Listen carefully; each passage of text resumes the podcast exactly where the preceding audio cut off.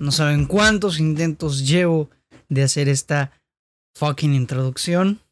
Eh, no me salía, pero bueno, espero que esta sea la buena. Ya la verdad es que no sé por qué me puse nervioso, me ponía nervioso y no me salía la introducción. Pero bueno, amigos, no pasa nada. ¿Cómo están? Bienvenidos a un nuevo episodio del podcast de Sin Excusa. Mi nombre es Braulio Cuevas. Estoy muy contento, muy feliz, muy emocionado y pues muy exaltado de estar aquí con ustedes el día de hoy en un nuevo episodio de este su podcast. Su podcast llamado Sin Excusa, en el que platicamos de películas, series, todo lo relacionado al maravilloso mundo del el cine. Eh, y pues hoy estamos celebrando, porque dio de buenas que este miércoles, es decir, hoy que estás escuchando este episodio, hoy es 4 de mayo. ¿Y qué tiene que ver el 4 de mayo? Bueno, como puedes ver en mi playerita, si no estás en YouTube, pásate a YouTube a ver mi playera. Tenemos a Grogu, aquí, aquí se ve, y aquí también se ve. Porque hoy es 4 de mayo y el 4 de mayo es el día de Star Wars. ¿Por qué? No tenemos la menor idea, porque May the 4th be with you. Hoy es 4 de mayo. Y qué mejor que aprovechar la fecha para hablar de una de mis sagas favoritas, Star Wars. Pero no vamos a platicar mi opinión de Star Wars, mi opinión de tal, no. El día de hoy vamos a platicar, como ya leíste en el título, de la historia que hay detrás de Star Wars. La historia de origen, todo lo que conllevó a que a día de hoy concibiéramos Star Wars como una de las franquicias más poderosas, más legendarias, más simbólicas, más referenciadas a lo largo de la cultura popular, del entretenimiento y de prácticamente todo. Hoy vamos a hablar de el origen de Star Wars y pues ¿qué podemos decir de Star Wars que no se haya dicho ya? Es un referente para la cultura pop, para el entretenimiento, para el cine mismo y pues prácticamente para ahora sí que los frikis como yo que amamos esta saga. Es una saga increíble, un universo extraordinario y del que hoy vamos a explorar nada más y nada menos que su origen. Sí. Para hablar del origen de Star Wars, primero que otra cosa tenemos que hablar del genio que hay detrás de Star Wars. Y el genio que hay detrás de Star Wars es nada más y nada menos que George Lucas. Tenemos que hablar de George Lucas si queremos hablar de Star Wars. Ahí te van unos pequeños datos biográficos de George Lucas. George Walton Lucas Jr. nació el 14 de mayo de 1944 en Modesto, California. Estudió en la escuela de cine en la Universidad Southern California, es la escuela de cine de Southern California.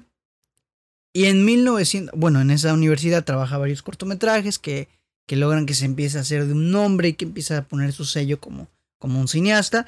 Y en el 66, la Warner Brothers le otorgó una beca gracias a un trabajo que hizo con su amigo Francis Ford Coppola en su película The Rain People.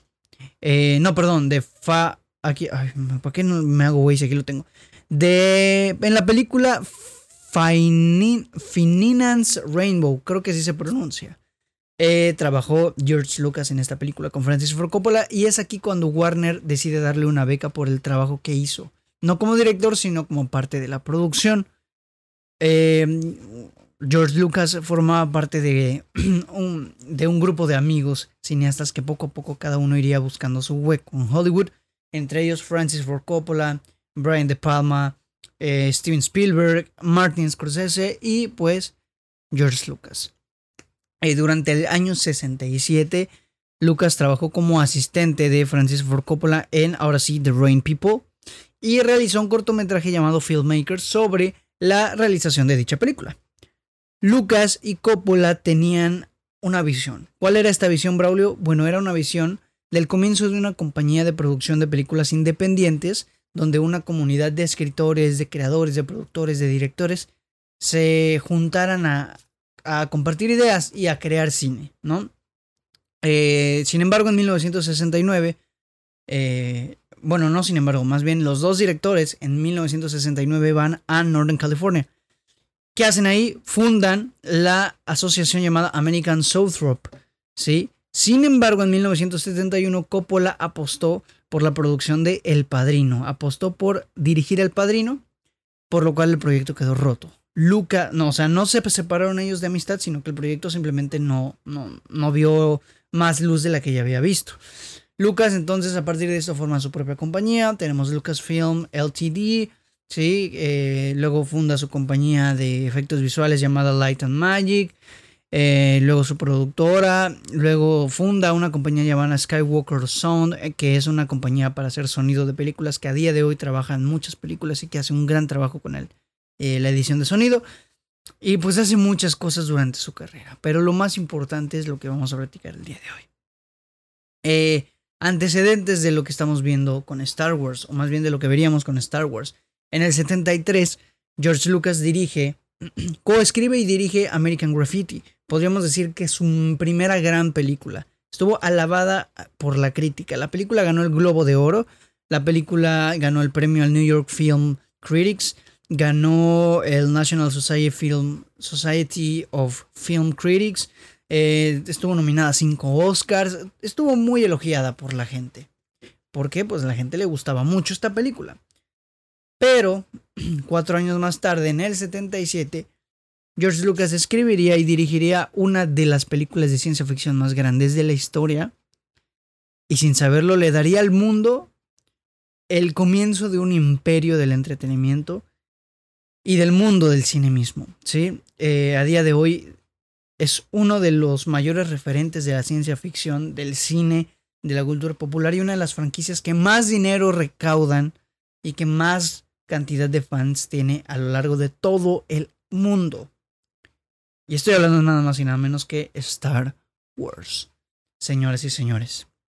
Vamos ahora sí de lleno a platicar de Star Wars. ¿Cómo surge la idea de Star Wars? Bueno, nuestro queridísimo amigo George Lucas no quería quedarse en lo que hizo con American Graffiti.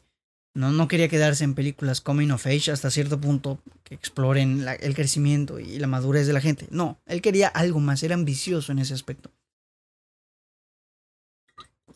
En un comienzo la idea principal de Star Wars era, eh, o más bien estaba pensada como un remake, una especie de remake de los cómics, o más bien de la serie que, que había de Flash Gordon. En un principio Star Wars no iba a ser Star Wars, sino un remake de Flash Gordon. Eh, sin embargo, al no obtener los derechos, George Lucas pues, pues tuvo que ingeniárselas para crear él su propia historia, pero muy inspirada en Flash Gordon. De hecho, la primera historia eh, aparecen conceptos tan, tan característicos de del serial original de Flash Gordon. Como por ejemplo, los tengo aquí porque son algunos cuantos. Por ejemplo, el personaje principal era un rubio espacial que lucha junto con rebeldes contra las fuerzas armadas de un gran y tiránico imperio. ¿Coincidencia? No lo creo. Después tenemos escenarios como la ciudad en las nubes, ¿no?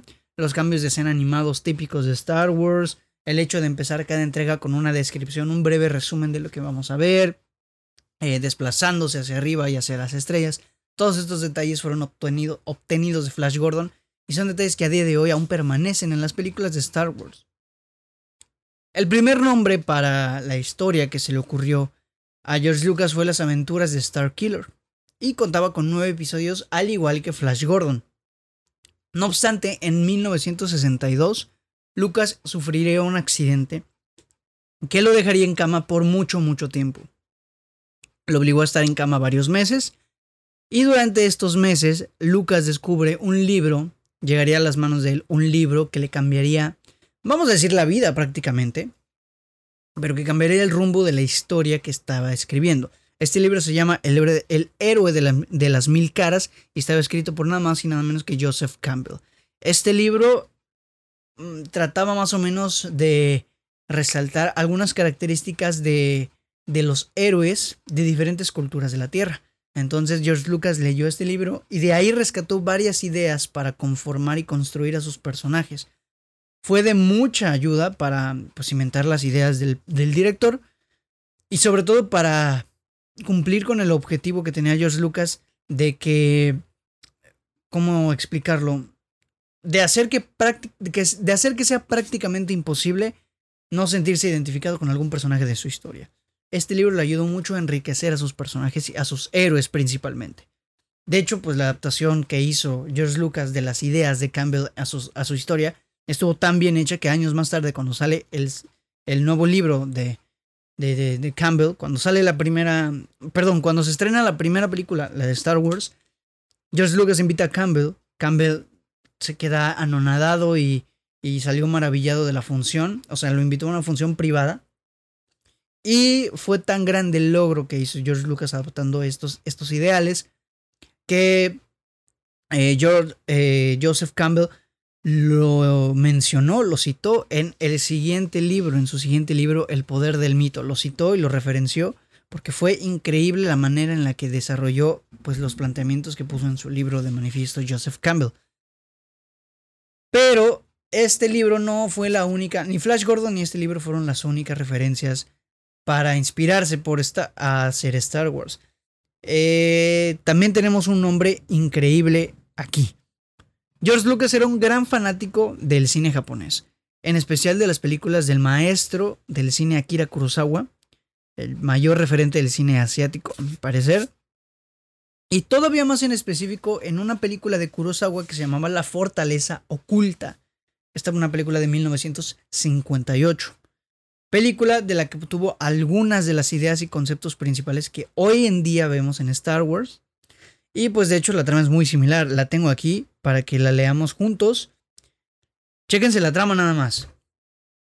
Narra la historia de un grupo compuesto por una princesa, un general que la escolta y un par de cómicos plebeyos, que son los verdaderos protagonistas de las películas, que, nos, que no hacen otra cosa que burlarse y reírse y pelear durante todo el tiempo mientras está desatando la aventura.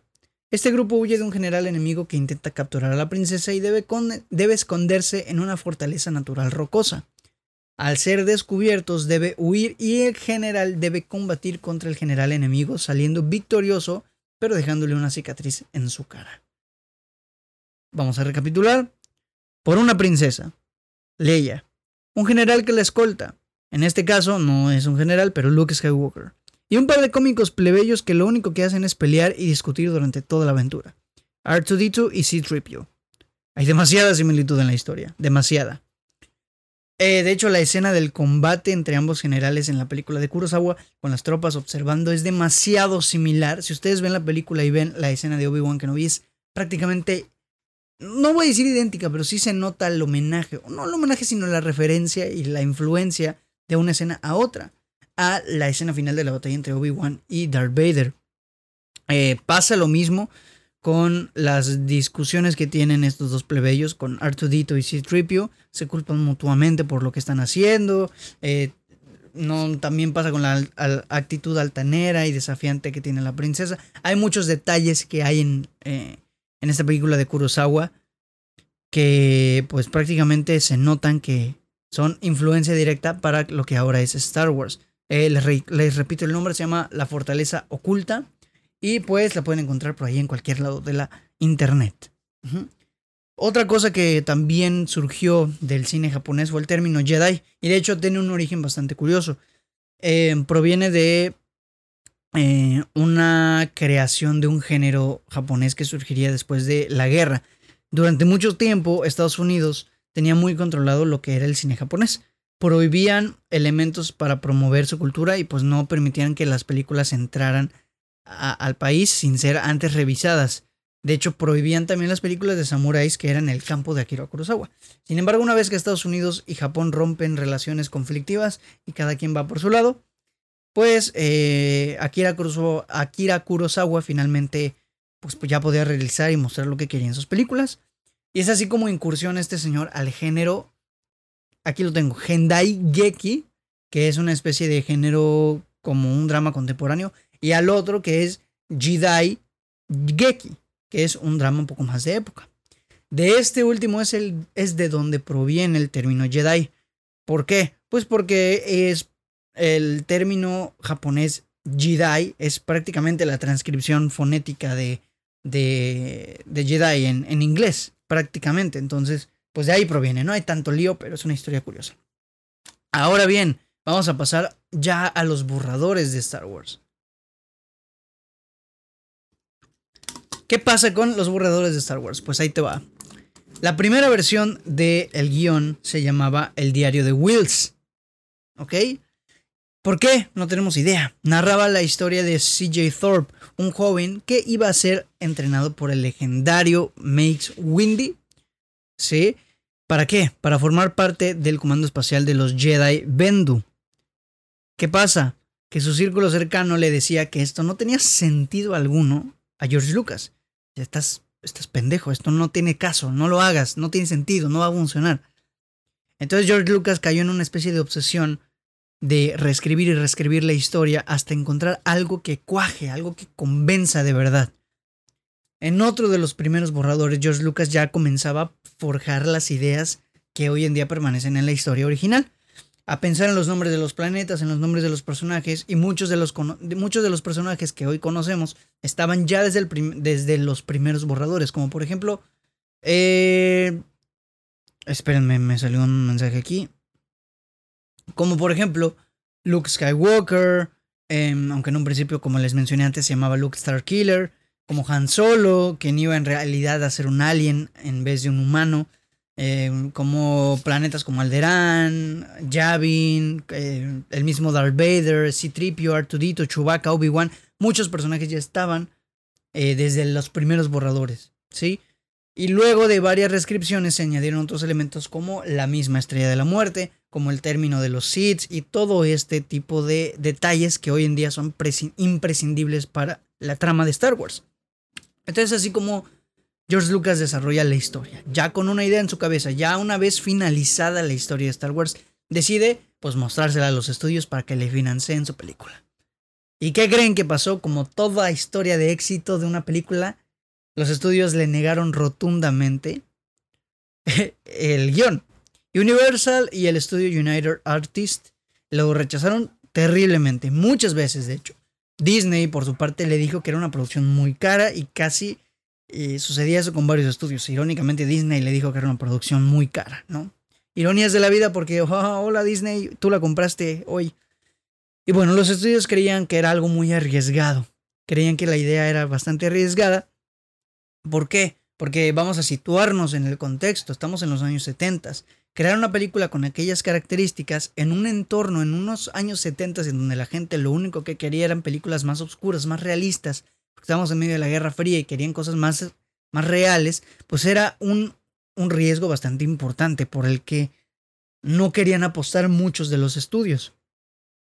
Pero entonces es aquí cuando llega un salvador. Antes de que George Lucas tirara la toalla y, y se arrepintiera, o más bien se bajara del barco y dejara atrás su proyecto, llega un señor llamado Alan Ladd Jr., que en ese entonces era el jefe del departamento creativo de 20th Century Fox.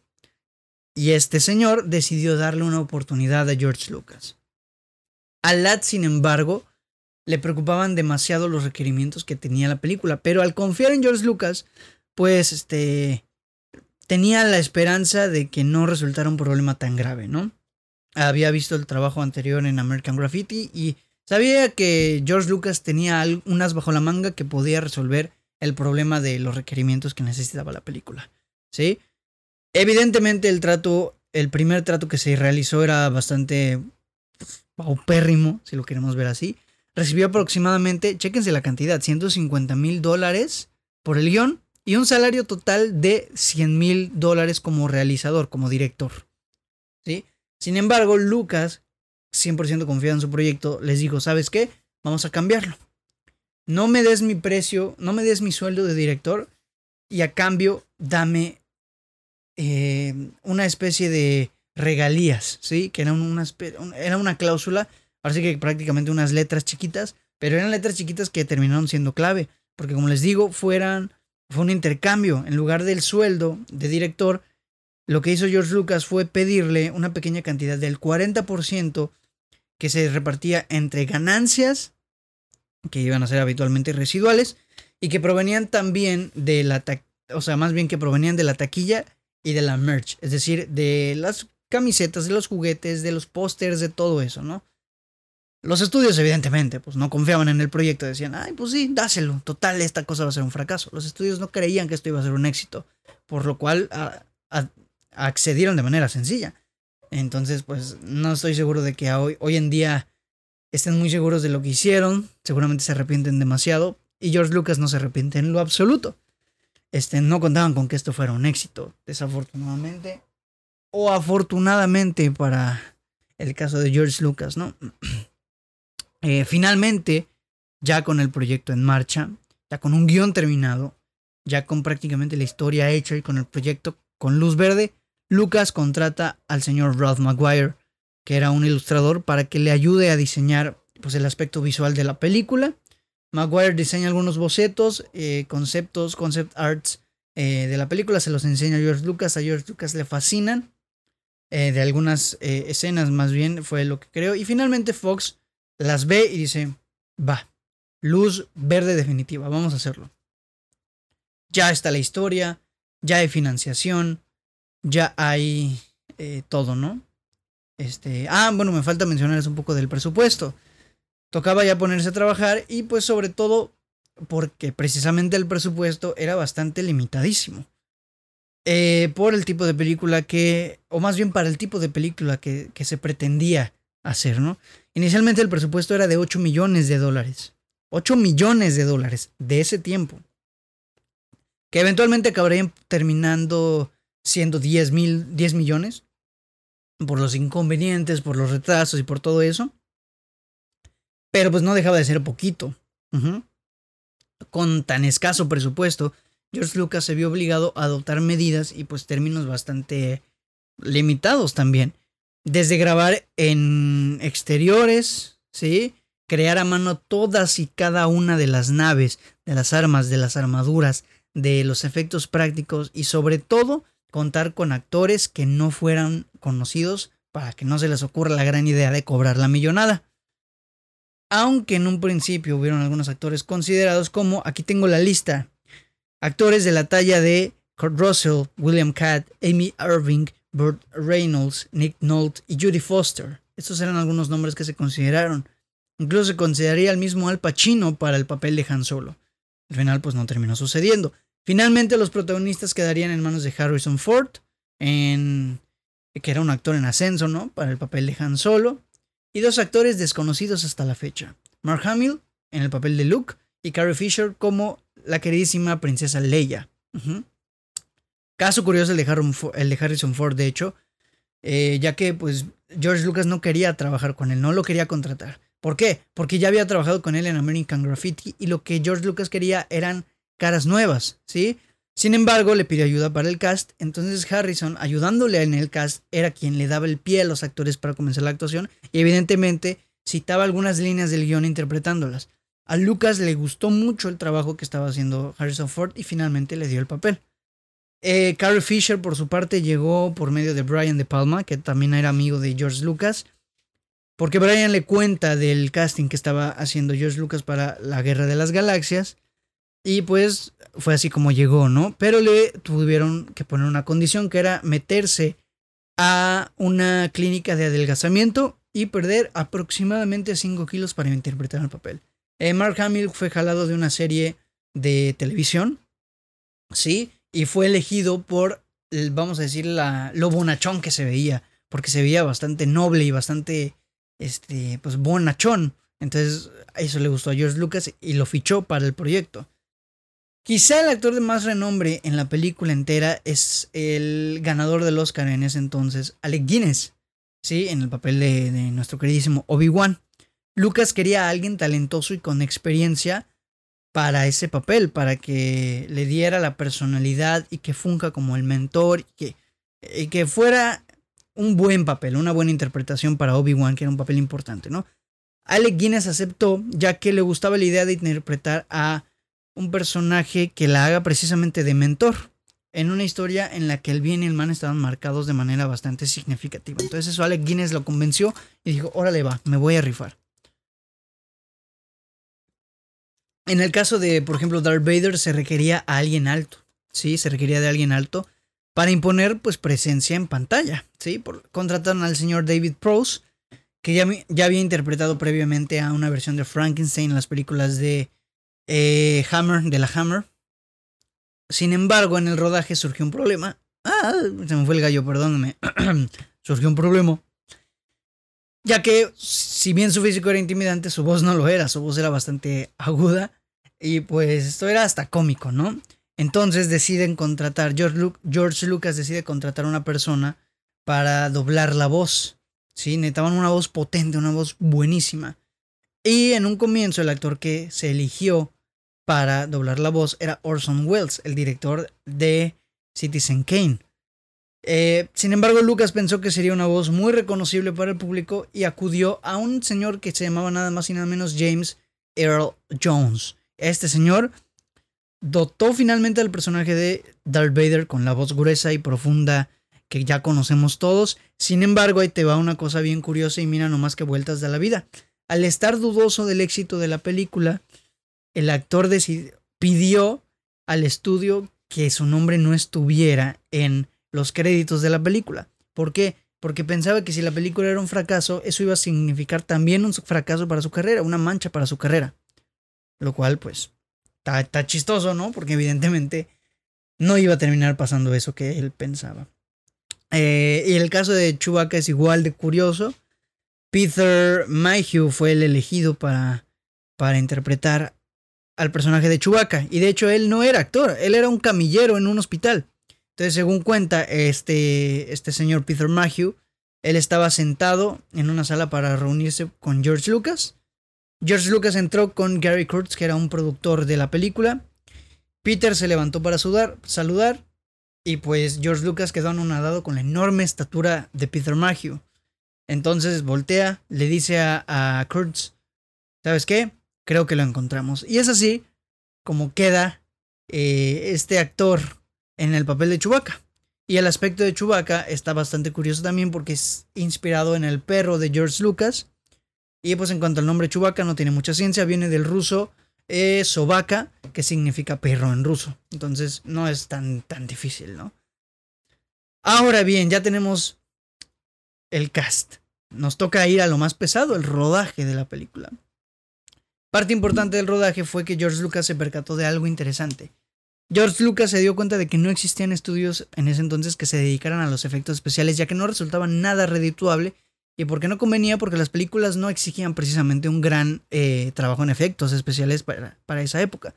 Entonces ahí decide, decide, crear en 1975 su propia compañía de efectos especiales. Se llamaba Industrial Light and Magic, ¿sí? su propia compañía de efectos especiales con la que pues prácticamente solucionaría un problemón que le iba a significar bastante tiempo de rodaje, ¿no? O bastantes complicaciones en el rodaje de Star Wars.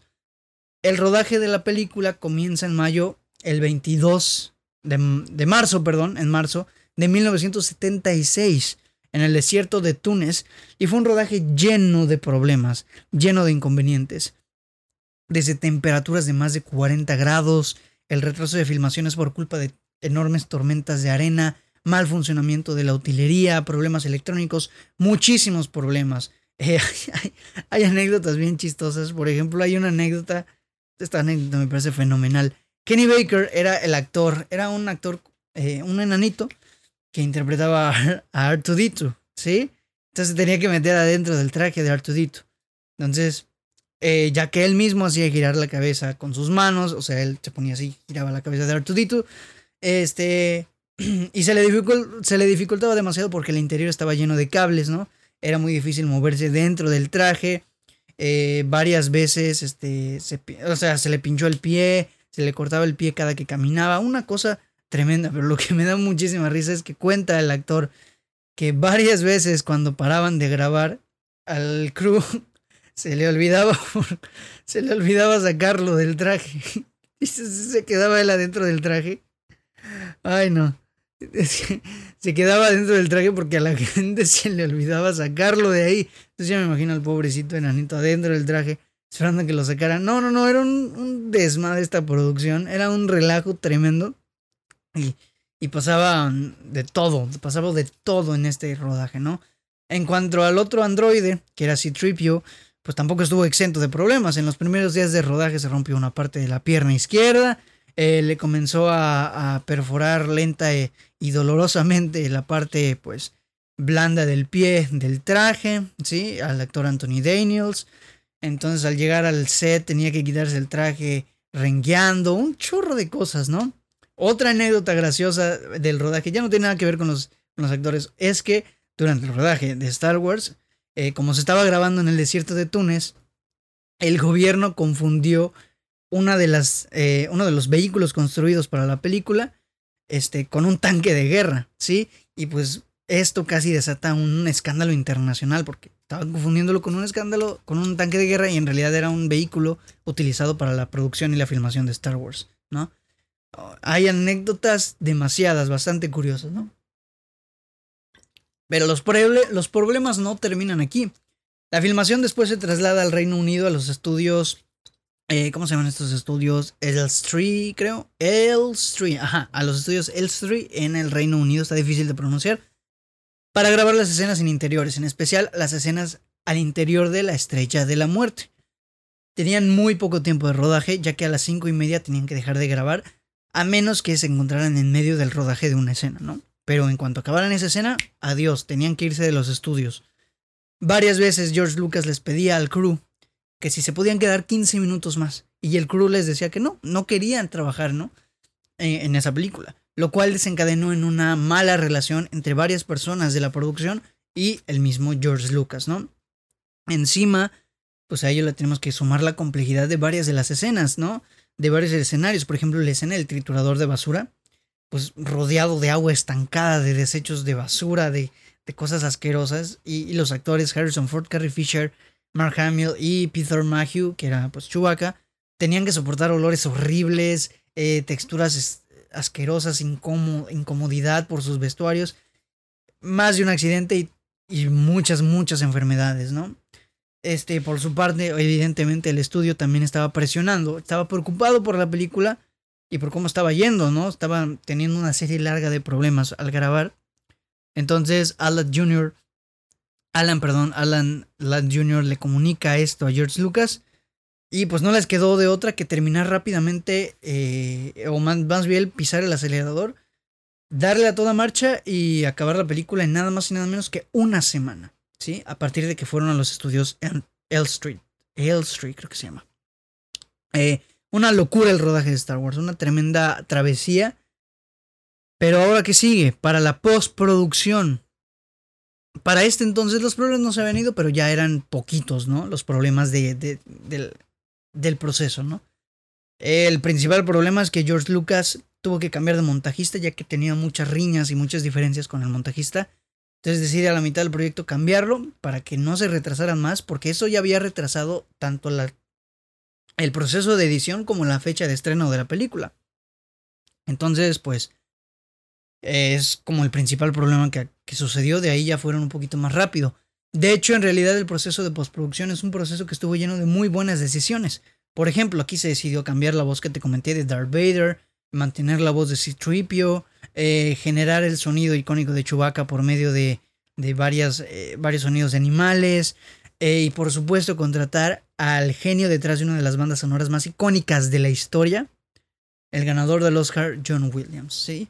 Este George Lucas le pide a John Williams a John Williams que la música sea un sostén sentimental emocional para las escenas, por lo que John Williams decide pues este hacer un tema para cada personaje y es por eso que a veces nosotros escuchamos, por ejemplo, para Leia un personaje un poco más una música un poco más romántica, sentimental, para Darth Vader la música un poco más más, más cañona, ¿no? para Luke una música un poco más eh, heroica y todo ese tipo de cosas, ¿sí? Que en la última trilogía no respetaron en lo absoluto y por eso es una cagada la banda sonora de las últimas trilogías, ¿no? de la última trilogía. Pero bueno, no vamos a hablar de eso hoy. Ahora, ¿qué sucede? Ya acabó todo el relajo, ya acabó la producción, ya acabó todo. Ya acabaron las pesadillas, ya se acabó de editar la película, ya se acabó todo. ¿Qué toca? El estreno poco más de 40 cines, 40 cines aceptaron proyectar Star Wars. ¿Sí? El mismo estudio, que era 20th eh, Century Fox, tenía por estrenar una película que se llamaba The Other Side of the Midnight.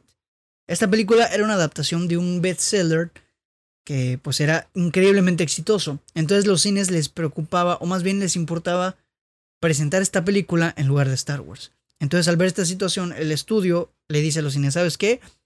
Si tú quieres proyectar mi película, tienes que aceptar también proyectar la película de George Lucas, tienes que aceptar también proyectar Star Wars. Y es así como algunos cines deciden, aceptan y dicen, bueno, va, pásame esta mamada, te lo voy a proyectar. Finalmente, llega el 25 de mayo de 1977. La fecha que lo cambiaría absolutamente todo para siempre en la historia, en la vida de George Lucas, y que supondría el inicio de un imperio literalmente. Por fin el 25 de mayo de 1977 se estrena Star Wars a nivel mundial en cines. Y sobra decir que fue un éxito rotundo Star Wars. La euforia colectiva hizo de las suyas, el boca a boca eh, hizo también de las suyas. La gente estaba anonadada con la historia, con los efectos especiales, con los lightsabers, con absolutamente todo. Sí, el boca a boca provocó que mucha gente viera la película varias veces al mismo día e incluso que la película se mantuviera en cartelera durante prácticamente un año completo. ¿Sí? Un éxito brutal que evidentemente los estudios nunca se vieron venir. Star Wars rompió 36 récords de taquilla y recaudó aproximadamente, chécate la cifra porque es, es, es, es brutal, es ridícula. 775 millones de dólares. ¿Sí? Para ese entonces se convirtió en la película más taquillera de la historia. Fue nominada a 11 Oscars, ¿sí? de los cuales ganó Mejor Dirección de Arte, Mejor Diseño de Producción, perdón, Mejor Diseño de Vestuario, Mejores Efectos Visuales, Mejor Montaje, Mejor Banda Sonora, Mejor Sonido y un premio especial al mérito que se llevó Ben Hart por el trabajo del diseño sonoro. Entre los que no ganó se encontraron Mejor Película, Mejor Director, Mejor Guión y Mejor Actor de Reparto, nominando a, Mark, a Alec Guinness perdón, por el personaje de Obi-Wan. Y pues bueno, con la película convertida en un fenómeno mundial, la venta de juguetes, de todo tipo de videojuegos, de novelas, de cómics, de música y de miles de productos más de Star Wars, Lucas tuvo en muy poco tiempo ingresos prácticamente millonarios y esto sería lo que daría inicio a lo que hoy conocemos como una de las franquicias más populares, más grandes y más importantes de la historia del cine y de Hollywood y de la ciencia ficción.